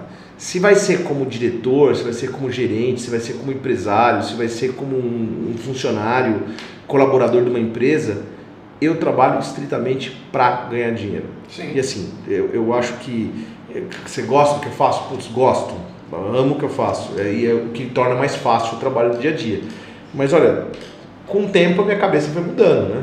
Lá no começo da carreira eu trabalhava muito pelo que gostava, um pouco pelo status, sabe? Mas eu quero um pouco ser lembrado por isso. Eu quero saber de ser lembrado dentro de casa, sabe? Mas se as contas estão pagas, se não estão pagas. Isso, né? isso é importante. E eu te falo porque assim, quando você. E, era o meu caso há é, dois anos, três anos atrás, quando montei a empresa, né? Quando você é pequeno, você aceita. Você falou, ah, eu trabalho por dinheiro. É, você aceita, pô, deu um- isso aqui não saiu legal no projeto, não. Pô, eu arco com isso aqui e tal. Você precisa fazer um nome. Só que quando você começa a crescer, né? Isso não cabe mais. E eu estou passando por isso hoje com seis pessoas dentro da empresa, né, o teu custo fixo É ele preocupação, é preocupante. preocupante. Então assim, opa, aonde eu tenho que enxugar porque meu custo fixo Não é aumentou? só isso, cara. Você dorme preocupado em pagar as pessoas que dependem. Porque assim, não são seis pessoas que tem na empresa. Se cada um tem ali três, quatro pessoas na família, você tem que multiplicar esse número de pessoas na então, família, entendeu? Aí entra Muita gente envolvido, né? Aí entra o meu segundo momento, tá? Por quê? É, eu tive esse revés nessa outra empresa que eu trabalhei, na, Spec Motion, que eu fui sócio de, de uma outra pessoa, saí e, cara, de um dia, e eu sempre fui um cara muito técnico, eu fui um cara que eu nunca quis me envolver com administrativo. Aí você já saiu da empresa anterior, que é nós, e já fundou a Spec Motion. Exatamente. Uma sociedade. Exatamente, 50-50 e tal, que durou um ano, um ano e pouquinho, Boa experiência? Foi boa, foi te falo que foi muito boa. Isso é legal. Foi muito boa, sabe por quê? Eu aprendi com os meus erros. E eu fui forçado no final, quando eu digo forçado, é o que eu estava falando, eu fui um cara que eu nunca me envolvi em administrativo de empresa. Eu sempre fui um cara técnico, um cara de obra, de projeto. Muito bom, muito bom, muito E bom. de um dia para o outro, eu tive que montar a minha empresa para assumir os clientes que estavam em andamento. E aí teve que fazer parte financeira, Tudo que eu não sabia. eu tive que contratar aprender. pessoas. Eu tive que fazer uma proposta, eu não sabia fiscal, quanto cobrar. Eu não sabia quanto cobrar. Contabilidade. Putz, é muito bom, cara. E aí, primeira coisa que eu fiz, eu falei, cara, eu quero uma sala. Eu nunca me esqueço. Eu aluguei uma sala, não podia pagar o valor, negociei. Cara, era- não tinha janela. Era uma sala que era menos da metade desse espaço que a gente está aqui. A mesa era uma porta, dessas que você compra na Leroy, na, aqui é Santil, né? Sim, sim, Você sim. compra. Então era, era uma mesa dessa. Ó, Leroy, Santil, se quiser patrocinar, brincadeira, Manda não tem aí. nada a ver. É, eu com meu notebook, o Alexei, que já tinha trabalhado comigo na Nós também, com computador, fazendo os projetos, e eu falei para ele, eu falei, cara, é o seguinte, é, o que eu posso te pagar é isso. Ele falou, não, Marcelo, vamos lá, eu tô contigo. Putz. Cara, sempre aparece um anjo da guarda que nos apoia, né, cara? Cara, eu acho que não só anjo da guarda. Eu Sempre acho que parece, eu- né? isso é um ditado que é clichê, mas é, eu não estou sendo nem um pouco modesto nas coisas que eu estou falando aqui, mas eu acho que é um, é um pouco fruto do que a a gente planta na vida. Quando você planta o bem, você colhe o bem. Então, assim, eu pude ver isso tanto na Camila quanto no Leandro, que foram os meus estagiários, que me deram esse feedback, né, que eu, eu retratei. Acho que no Alexei, que está comigo até hoje. E eu vejo hoje, é, nas pessoas que estão lá dentro, é, eu trato as pessoas que trabalham comigo, que eu não chamo de funcionários, e lá dentro todo mundo, é proibido de me chamar de fe- chefe, ninguém me chama de chefe lá dentro. É proibido. Se alguém falar chefe, eu falo, se me chamar de chefe, está demitido. Pô, eu gosto que o pessoal me chame de pajé, cara. e vi de chefe pajé. Então, assim, eu, eu aprendi, né? Aprendi a lidar é, ao longo desse tempo também com difer- diferentes tipos de personalidade. Porque quando você lida com um projeto, você lida com um arquiteto que tem uma personalidade, você lida com o engenheiro da obra que tem outra personalidade, você lida com o peão da obra que tem outra personalidade, você lida com o cliente que muitas vezes tem outra personalidade. E você tem que aprender a lidar com tudo isso. E aí, de uma hora para outra, eu tenho que aprender também a lidar com o outro lado, que é o financeiro, é o administrativo, é fazer proposta, é cobrar, que eu sempre tive uma dificuldade muito grande de cobrar. Cara, tem projeto hoje até, que até hoje não foi pago, porque eu tinha dificuldade de cobrar. Como, como você se importa de falar como que você faz essa cobrança? Sim, hoje eu tenho uma Como pessoa que, dentro como que escritório. você mensura o valor a ser cobrado? É uma hora homem, uma hora técnica, tem valor agregado Então, expertise? Eu, sim. Você acha que é legal falar para quem está começando e para quem quer tem curiosidade, enfim? Na verdade, eu sempre fui contra fazer é, o, o cálculo por metro quadrado. Tá? Por quê? Porque eu acho que quando você simplesmente tem um número por metro quadrado, né, você é, majora, você nivela todo mundo. E eu vou ser muito sincero, eu tenho, eu tenho é, níveis, né, eu tenho é, valores de metro quadrado que hoje eu cheguei, eu calculo qual é o meu custo. Então eu, eu cheguei, eu consegui, eu fiz uma planilha, levei tempo para fazer isso. Seria o seguinte, você está querendo me dizer, desculpa te interromper mesmo, porque talvez para a resposta ficar mais clara, né? Você está querendo me dizer? Porque se não está claro para mim, eu, depende, cara, depende do escritório tá de arquitetura, depende fala, da construtora. Nivelar por metro quadrado depende do briefing que você faz para o cliente, Não. daquilo. Ou, por exemplo, se você tem um apartamento de um cara que está ali na Copacabana de 400 metros quadrados e tem um cara que tem um apartamento quadrado de 400 metros quadrados, ou melhor, um apartamento de 400 metros quadrados em um outro bairro e você pode dizer, pode se dizer o seguinte, eu não posso cobrar os mesmos valores por causa da localização Não. ou por causa do Não. que o cliente deseja? Não Como só é por isso. Por exemplo, se eu pego um apartamento, como você citou em Copacabana, reforma. Quando você pega apartamento em Copacabana, fazer uma reforma, você tem apartamentos muito antigos. Sim, Estruturas grandes. sim, sim. Então a sua dificuldade em termos de projetar, em termos de compatibilizar, que isso é muito importante, pouca gente faz, é compatibilizar com a realidade, é muito mais complexa do que você pegar uma obra do início, do E zero. você pode ter os mesmos 400 metros quadrados com equipamentos totalmente diferentes, porque esse cara gosta muito mais de Eu não tecnologia. trato de equipamento. E aí que é solução?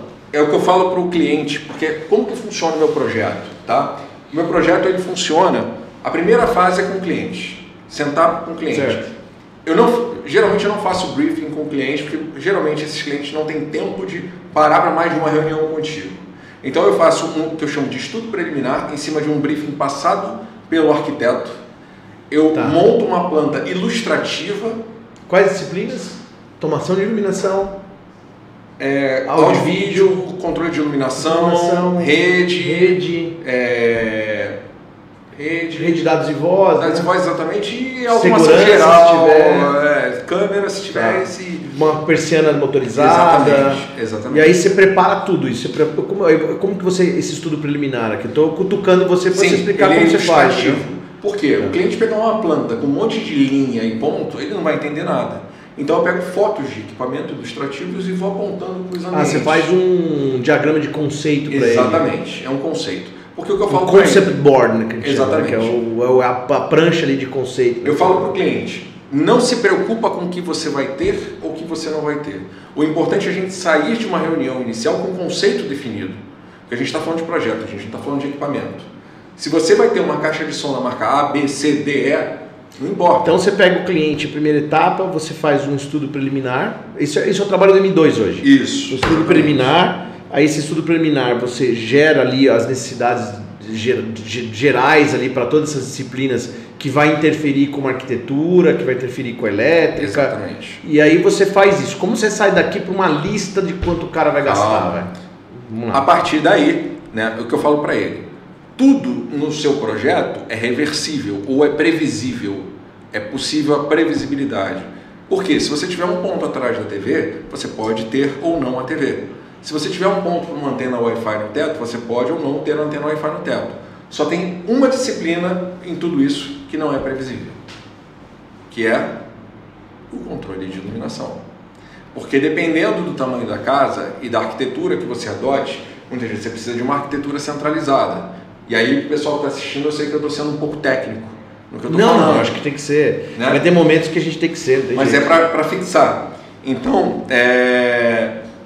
e aí se você tem uma arquitetura, arquitetura centralizada, para você chegar lá na frente e decidir de não ter o controle de iluminação, você está falando em pegar a tua obra, jogar ela, tudo que você fez de infraestrutura abaixo e, e refazer tudo, né? Então o que, que eu faço? Quando chega o projeto luminotécnico, que eu peço é um estudo preliminar luminotécnico, pelo menos com a marcação de sessões. Não preciso de carga, não preciso de nada. Marcação de sessões. Eu consigo dar um norte para o cliente em cima disso, de uma ordem de grandeza de custo. Explicar um pouquinho aí o, o que, que são as sessões, vai, cara? Porque aqui a gente chama de circuito, Circuito, é. outros chamam de retorno, Na verdade, então outros chamam de zona, né? Nos, nos, Exatamente. nos, é, dentro dos é, softwares de automação de iluminação, tá lá como zone, né? mas aí eu vou estar ensinando, cara. Vai estar sendo, vai estar sendo pago. cara, Não, tô brincando. aliás, isso é uma coisa legal, porque eu queria que depois que você concluísse essa, essa ideia da- de como atende, como que a Noise atende teu cliente, chega no final, eu queria que você falasse do seu novo projeto aí, que é quase que a conclusão do nosso negócio, tá? Ah. que é educação, tá? Ah, mas ainda tem muito para falar. Ainda bem que a gente tem uma diretora aqui fantástica, né, cara? Quanto tempo a gente tem? Uma hora e quatro. Olha, Já? uma hora e quatro, cara. Sensacional, passou igual uma água, né? Se você acha que não tem conteúdo para falar, tem muita coisa. Olha, eu, Marcelo, eu sei que você, só para dar um descanso para você. Você, Mas, você tá é o número falar. 1, um, o número 1, um, você vai ser o número 10, você vai ser o número 100 e você vai ser o número 1000. Eu quero te chamar em todos esses caras aqui, tiver bolinha, Estarei bolinha. aqui. E com certeza terei assunto. Tem muito assunto para falar. Mas, Mas volta aí, cara. continuando. Então, sessões, na verdade, é a divisão do acendimento da. da- acho que estou tentando ser o mais claro possível. A divisão de acendimento das luzes, né? Quando você tem os interruptores na parede, você aperta um botão, você acende uma sequência de, de, de lâmpadas ou luminárias. Então, isso são as sessões. Em alguns lugares, circuitos, em alguns lugares, zonas e sei lá como se chamam em outros lugares Ótimo. né? Então eu faço essa mensuração, não sei se existe essa palavra também, mas agora passou a existir, Tudo bem. né? É, Para esse levantamento. Exatamente. e aí o cliente define, não, tá ok, pode seguir, não, então o que, que a gente consegue cortar daqui, meu budget é tanto, né? Budget também para quem não sabe é o, é o quanto ele quer gastar, né? Você É. faz essa pergunta pro cara de quanto que ele quer investir? Já precisei fazer, Isso ajuda muito, né, cara? ajuda. Agora, é comum que os clientes respondam isso? Não, não é comum. Tá? De 0 a 100, quanto você sabe, res- respondem? Cara, de 0 a 100, 2. Putz, 2% responde. É, o cara é transparente para. É. E isso é um grande bom, problema. Seria muito bom que você, cliente, entendesse que isso vale muito a pena para você ter um bom projeto, uma boa coisa qualitativa. Isso é o grande problema, porque muitas vezes. Não tem por que E aí, você- sem querer desmerecer a revenda, porque eu acho que tem espaço para todo mundo. A revenda seria o cara que faz a Integrador, instalação. exatamente. Integrador. O cara que pega o teu projeto e vende aquele produto. Tá. Exatamente. Porque muitas vezes esse cliente que chegou até mim, ele já passou por algum integrador, né? Então, é, na cabeça dele tá a M2 é muito difícil ele dissociar, né? No final, é, que a M2 não está vendendo. Entendi. Entendeu? Então por isso que é difícil dele falar qual é o budget dele, quanto que ele quer gastar. Entendi. Porque senão você fala, não, eu quero investir um milhão. Entendi. Entendeu? Então é, é, é sempre Então, para menos. Passa pela cabeça do cliente, passa pela cabeça do cliente que ele falar o budget para você é não atingir, é, é, ele, talvez ele pense na, na cabeça dele, olha, eu posso atingir essa qualidade por muito menos daquilo que eu tenho no meu bolso. Sim, sim, sim. Mas é difícil tem cliente, isso, né, cara? tem cliente curioso que procura na internet e aí você apresenta lá um sistema robusto de controle de iluminação, por exemplo, por X, ele fala, cara, eu achei um sistema aqui na O que você internet. projeta hoje contra iluminação, cara? O quê? O que, que é isso aqui? Não Mostra, vendo. mostra, Eu não mostra. tô vendo o que, que é Mostra, isso. aí. mostra. Não, o que, que você projeta hoje? Hoje, grande parte dos meus projetos, eu não sou preso a marca nenhuma, sou projetista, Claro. projeto todas as marcas. Mas, assim, preferencialmente o Lutron, porque é, já tive na fábrica algumas vezes, a convite do nosso amigo aqui. É, eu sei o quanto o produto é robusto, eu sei o quanto o produto é funcional, é fácil de usar, não estou fazendo propaganda nenhuma da Lutron aqui, mas é porque, cara, é, é friendly. Eu já, já peguei outras marcas, tá? Que, eh, eh, na verdade, assim, embora eu seja projetista, eu tenho curso de programação de todas as marcas. Todas. Por quê? Sim. Eu preciso saber como funciona, quais são os limites, quais são as dificuldades. E eu falo que hoje, de todos, cara, o Lutron é mais fácil para o usuário final de usar. E além disso, tem algum outro critério além da confiabilidade, da, de, de ser um user-friendly, né, um equipamento fácil de ser utilizado, tem algum outro critério? Por exemplo, a gente está sofrendo muito com prazo, né, cara, hoje, né? Que Sim. aqui eu estou do lado de cá como um integrador, você como outra ponta do projetista, né? Então a gente quase não se fala, eu falo com o cliente, seu cliente, né? Então isso, isso é um critério para você escolher hoje, cara? Sim, também. É um critério. É um critério. Já aconteceu projetos que eu tive que trocar equipamento. É, não foi da parte de controle de iluminação ainda, né? Mas é, precisei. Isso, Trocar. isso é uma vantagem para E muitas vezes, para a empresa que fabrica no Brasil, para o nacional? cara, os produtos nacionais eles estão melhorando muito a qualidade, tá? É, e eu acho que assim, o mais importante de tudo que eu falo para o meu cliente, eu quando apresento o conceito, o estudo preliminar, né, eu falo para todos eles, se você pegar o, o meu o meu projeto, ele não é um Ctrl C, Ctrl V de um para o outro. Eu analiso a casa, a casa ou o empreendimento ou o escritório, enfim, se for um projeto corporativo, né? E isso eu coloco muito na cabeça dos meus colaboradores, das pessoas que trabalham lá dentro comigo, né? É pensar como se fosse para você. Só que na hora de apresentar para o cliente, eu apresento de uma forma, olha, eu estou fazendo como se fosse para mim. Mas quem vai usar isso aqui é você. Muitas vezes, o que eu falo para o cliente quando ele está construindo uma casa nova é dê a chance, dê a oportunidade. Por quê? Quando você não conhece a sua dinâmica, e é uma coisa importante, por exemplo, controle de iluminação, aconteceu agora o cliente, não Marcelo, ó, vou entregar minha aula de tal, quero marcar para fazer cena. Eu falei, cara, é negativo. Vamos marcar para fazer cena Você daqui a vem dois de dias. gerenciamento hoje, Marcelo? Você É, participa de gerenciamento, sim. Então, além do projeto, a M- a M2 é uma empresa que além de suprir o mercado ali, o cliente com um projeto de toda a infraestrutura em AutoCAD, no DWG, é, fazer uma listagem do que ele vai comprar dentro daquela expectativa, você também acompanha a obra dentro do negócio? Sim. O que, Isso que é é um M2? diferencial hoje? Sim, o que, que a M2 hoje faz? A M2 faz projetos, tá? É, e não precisa ser completo, já aconteceu casos de o cliente pedir projeto só de controle de iluminação, por exemplo, ou só de rede, tá? E eu, na hora de dar a proposta, quem faz a proposta sou eu, analiso pelo tamanho e pelo escopo que está sendo pedido, se é o caso de uma consultoria. Então eu sou daquele que eu gosto de ganhar dinheiro, mas não gosto de ganhar dinheiro fácil. Né? Então, ah, quero um projeto. Já aconteceu isso. Esse ano eu já fechei duas consultorias. O cliente chegou pedindo um projeto eu falei, olha, seu caso não é de projeto, seu caso é uma consultoria.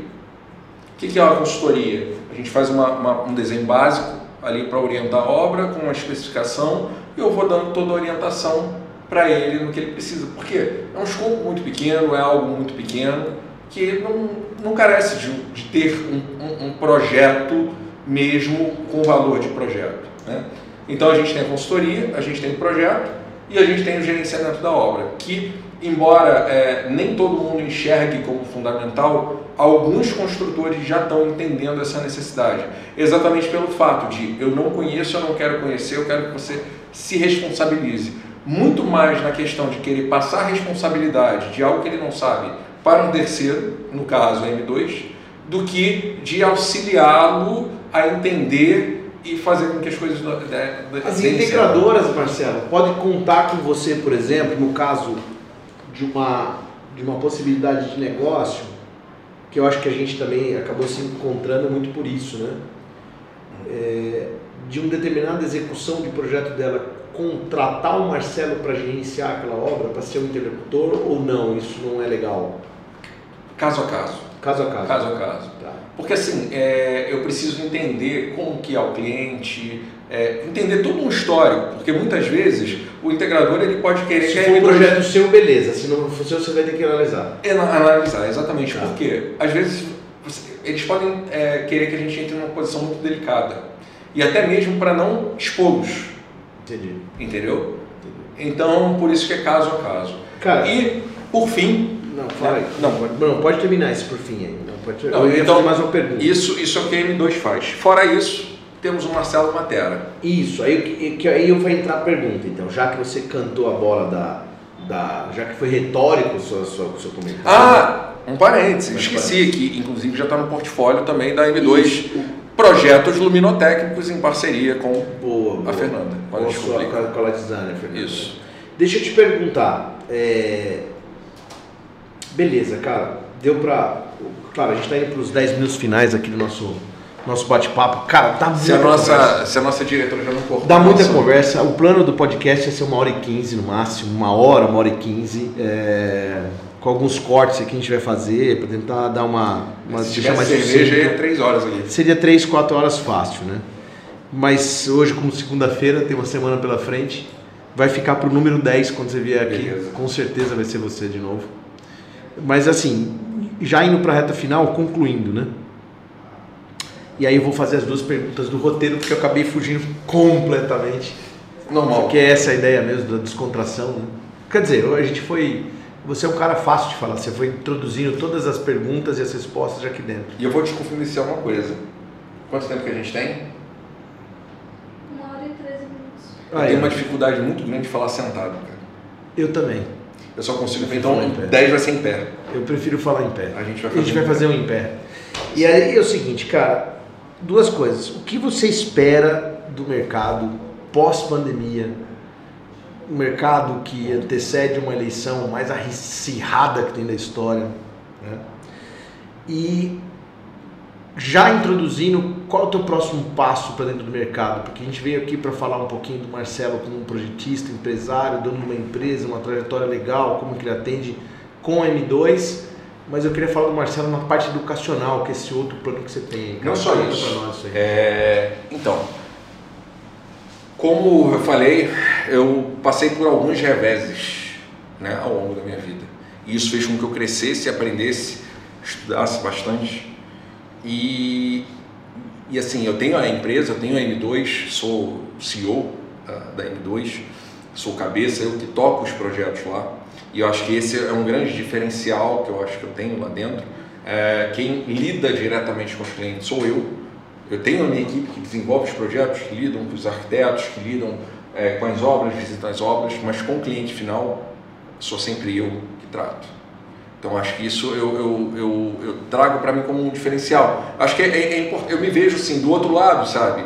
Como cliente, pô, para mim é importante, cara, cara para o tempo dele que ele tem como dono da empresa, N outras coisas que ele tem que fazer para falar comigo, para lidar comigo, para tratar comigo. né? Fora isso, é, eu estou desenvolvendo alguns projetos em paralelo, como a mentoria e consultoria para empresas. Como é o nome, desculpe? Mentoria e consultoria. Mentoria e consultoria. É. O que que é isso? Uma instituição educacional? Ainda não. Na verdade, isso não. Né? O que acontece? Eu vejo que hoje tem pequenos empresários, né, pequenas empresas, que têm medo de crescer e se desenvolver. E eu vejo que assim era o que eu tinha lá no início. E muitas coisas eu tive que aprender sozinho. Eu tive que errar para aprender. E se eu posso ajudar aquilo que a gente estava falando lá na frente, né? Uhum. a gente crescer, a gente melhorar.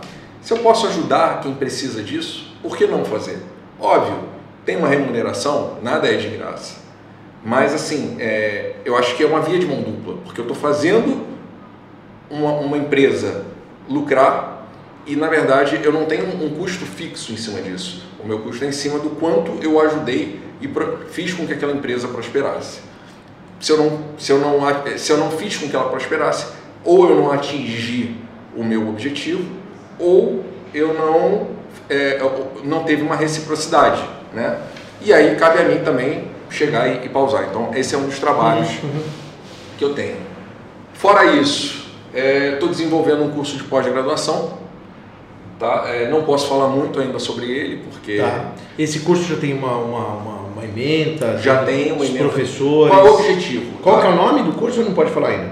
É, Pô, não poder falar num podcast do Honório da Equilume é sacanagem. Cara, Aqui tem que falar tudo, velho. Eu já mudei tanto o nome, deixa, eu- deixa eu ver aqui, eu tenho que consultar os universitários porque eu já mudei tanto o, o nome desse curso que deixa eu consultar. Arquitetura Integrada, os novos tempos das construções. Claro. Muito bom. Esse, esse, essa é a ideia inicial. Qual é o objetivo desse, desse curso? Na verdade, assim, o objetivo, antes de ser um curso de pós-graduação, era montar vídeos, aulas, né, falando um pouco da tecnologia para vender na internet, numa plataforma, enfim, que é o que muita gente hoje vem fazendo. Mas é, eu me empolguei tanto com problemas que eu ia enfrentando em obras, né? E, e esses seis meses que eu praticamente me ausentei da, da, da empresa por conta desses dois projetos que me absorveram por completo. Que, que, que é a educação na escola, que é é a pós-graduação, né, o curso. Os dois projetos que tiraram da empresa, desculpe. Não, Eu me foram, perdi. foram dois projetos Ah, projetos mesmo da, da própria empresa. da própria empresa, exatamente. Da, da M2. Exatamente. M2 tinha tava com dois projetos que te levou a dedicar muito Exatamente. tempo. Não estou dizendo que são projetos novos de, de, de futuro, né? Exatamente. Tá. Inclusive, um deles fez com que eu ficasse praticamente três meses em São Paulo. É, você é o carioca mais paulistano. Exatamente. E assim, eu tenho, eu tenho, e eu devo muito é, esses três meses, e fazendo depois, só fazendo um, parênteses aqui, tá? A, a você e a toda a equipe aqui que me acolheram aqui durante esses três meses é e, um prazer. e fez com que, assim, eu não, sinceramente, eu acho que se eu não tivesse é, encontrado aqui como um- um- uma segunda casa para mim, é, eu teria surtado, porque é muito difícil. Imagina você ficar três meses. é, era uma rotina louca, onde eu ficava até quase quatro horas da manhã na obra, porque era uma obra corporativa com está falando da obra do Fogo de Chão, Fogo né? de Chão. Que sensacional esse case, né, cara? Exatamente. Mas que assim, é, eu apanhei muito ali de, de todas as partes. E depois no- no próximo podcast a gente fala sobre ele. Eu acho que a gente Mas pode falar num próximo só sobre concluindo- case e tudo mais. só concluindo o futuro da, da, da parte Sim, do sim. curso, da educação. Só concluindo a parte de educação, então, é, e eu eu fiz uma reflexão, né, sobre tudo, poxa, o que está dando errado, o que está dando certo, e aí eu comecei a escrever.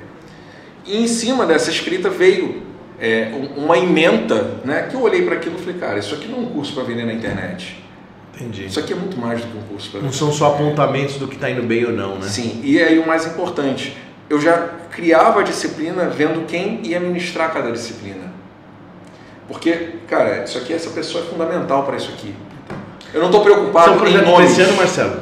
É um projeto para o final desse ano. Final desse ano. Final desse ano para já iniciar no, no início. Então vamos deixar a galera ligada aí, ver como a gente consegue impulsionar junto com o Marcelo, que esse é o intuito também do, do, do, do Economy. Exatamente. Fazer um sharing dos, dos- do que você está fazendo, das suas ações. E só tudo para concluir também sobre o curso de pós, muita gente já me pergunta com quem eu converso, né? A ideia é que seja presencial, tá? Mas que possa ter um modelo híbrido.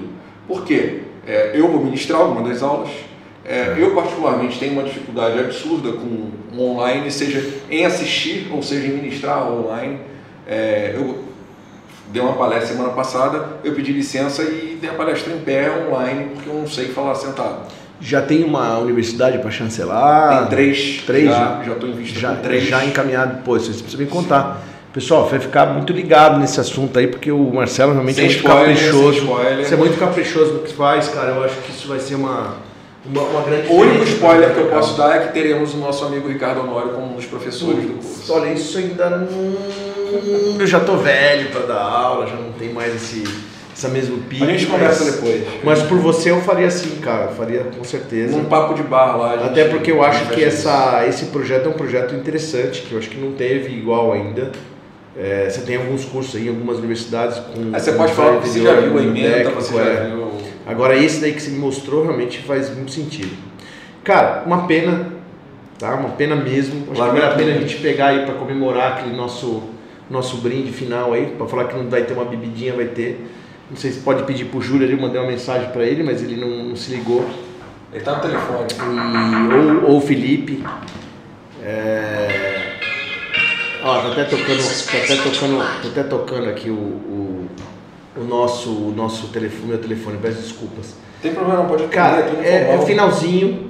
É, de hoje de novo, dia 11 de julho, cara, 2022, coincidentemente é, aniversário da nossa amiga aí, eu acho que vai ficar inesquecível essa estreia. Muito obrigado mesmo, cara, por aceitar. Teve algumas pessoas que a gente tentou fazer, tava numa estrutura até melhor montada e, e não quiseram vir, talvez aí por causa da pandemia, por causa de uma série de outros assuntos. Mas eu acho que não podia ser melhor, cara. Fazer com aquilo que você gosta, com um amigo bacana. E que mais do que essa uma hora aqui, que é uma hora que é impossível a gente tentar é, su- sumarizar aí o que, que a gente tem importante. a gente tem com você. Você é um cara muito mais inspirador convivendo com você. Os caras mandam champanhe, mas não mandam a, o, o- A taça. a taça, né? Vou beber como? Fala, eu falei, vou beber na mão, vou, vou beber na boca. E, e assim, cara, eu tenho uma honra mesmo de receber você aqui. Você é um cara muito bacana, muito família. Eu tenho uma honra de você ter um amigo. Eu acho que É. muito mais do que amigo, quase um, um irmão, porque a gente já Um irmão, cara. viveu e passou juntos. E assim, e uma, um cara muito família, muito centrado naquilo que faz e que o resultado daquilo que você é dentro de casa com a sua família sai dentro do, do, do prof- da vida profissional. Então assim, eu vi a trajetória desde quando você saiu aí da, da primeira empresa, né, da, de projetos que você teve, para depois vir aí fundar a M2 e agora tentando entrar na área de educação. Cara, muito obrigado mesmo. Espero que isso aqui seja só um comecinho. Eu não tenho medo de começar nada. E, e sem querer ser é, piegas e, e puxar saco no que eu vou falar, mas já te falei fora do ar isso várias vezes. Você é um cara que eu me inspiro muito como Puta, empresário. obrigado, cara. Obrigado. Então, é, obrigado. como obrigado. empresário, como pai de família, como. Obrigado mesmo. A gente tenta fazer o melhor em todos os aspectos, né? Sim. Mas Então, vale eu, a pena. eu acho que a vida é isso, cara. A vida é isso. Termina aí o primeiro podcast da Equilume. De Não, novo, tem que terminar com uma, brinde. uma data muito importante, dia 11 de julho de 2022. E vale muito a pena a gente tomar esse brinde aqui com uma champanhezinha e fazer disso uma coisa legal. É... Gostaria que todo mundo ficasse bastante atento aí, a Rafa conseguir colocar todo mundo com atenção total para o próximo convidado. Com certeza a gente vai estar com uma estrutura diferenciada, vai fazer isso com maior frequência. A gente tentou imaginar isso aí uma vez por mês, mas acho que vai acabar fazendo mais de uma vez por mês. E oxalá seja a melhor coisa que a gente faça aí para o nosso dia a dia. E até daqui a nove podcasts. Um brinde. Um brinde.